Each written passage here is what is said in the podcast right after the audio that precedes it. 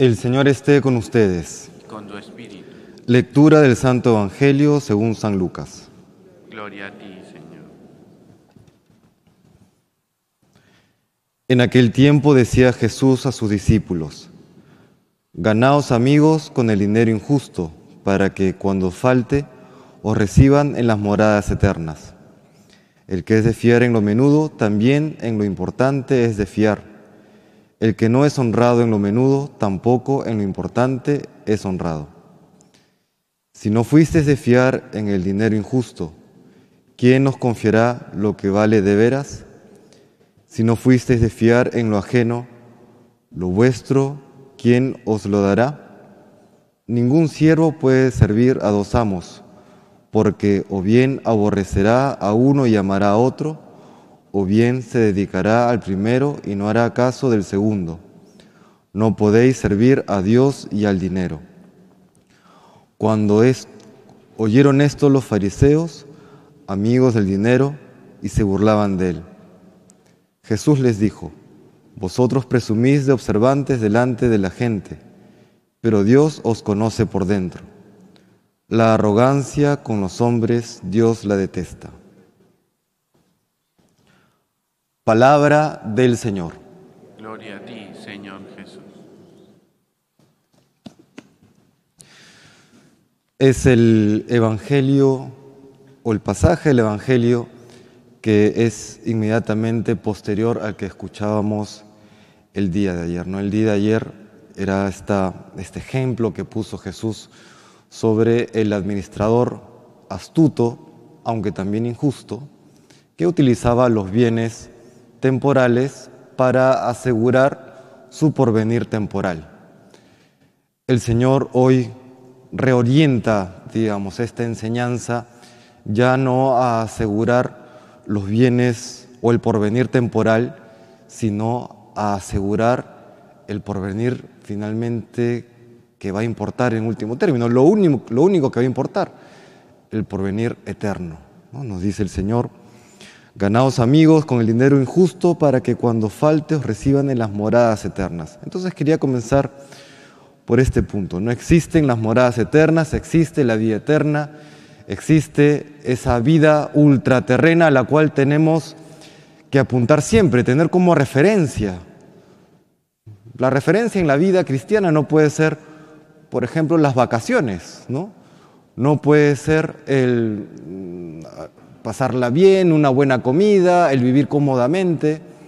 No podemos vivir en función a esos momentos. Hay que vivir en función a la vida eterna, vida eterna que existe.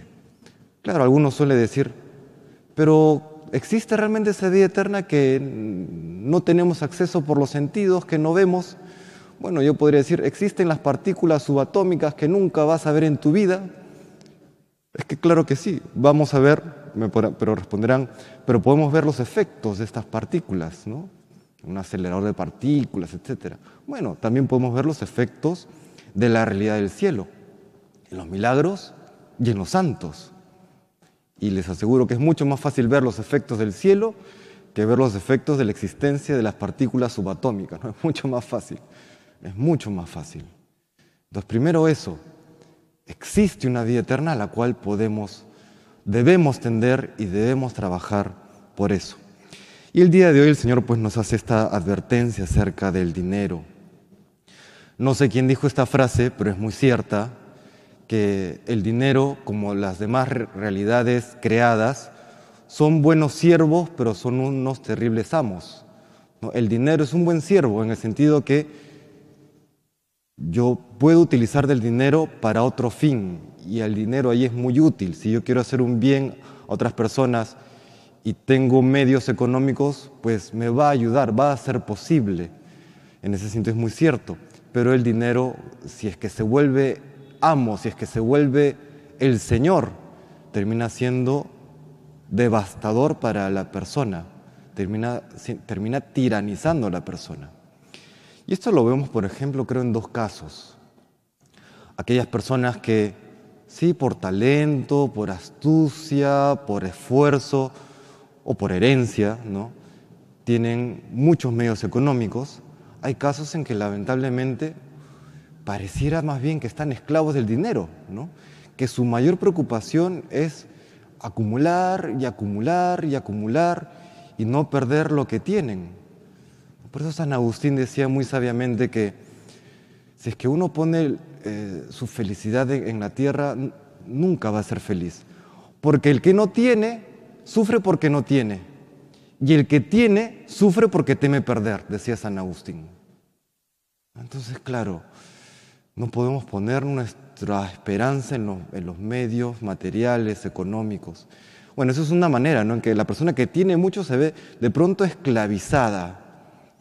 Y la persona que no tiene o que comienza a tener se puede ver esclavizada también comprometiendo, por ejemplo, sus valores, sus principios, incluso su fe, por obtener medios económicos. Y esto es muy triste, es muy triste, ¿no? Porque Realmente lo que hace que una persona sea una persona de calidad no, son los medios que tenga, sino es la vida interior, son sus valores, es su honestidad, es su fortaleza espiritual, es su capacidad de amar a Dios y amar a los demás.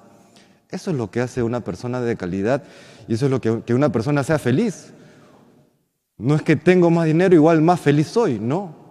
Es mientras más amo, más feliz soy, más santo soy. Esa es la ecuación, no lo otro.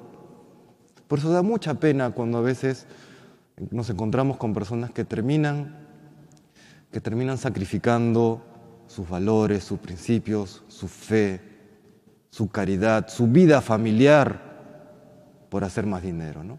no digo que no sea importante, es importante en la medida que es necesario. ¿no? Recordemos el tanto cuanto ignaciano.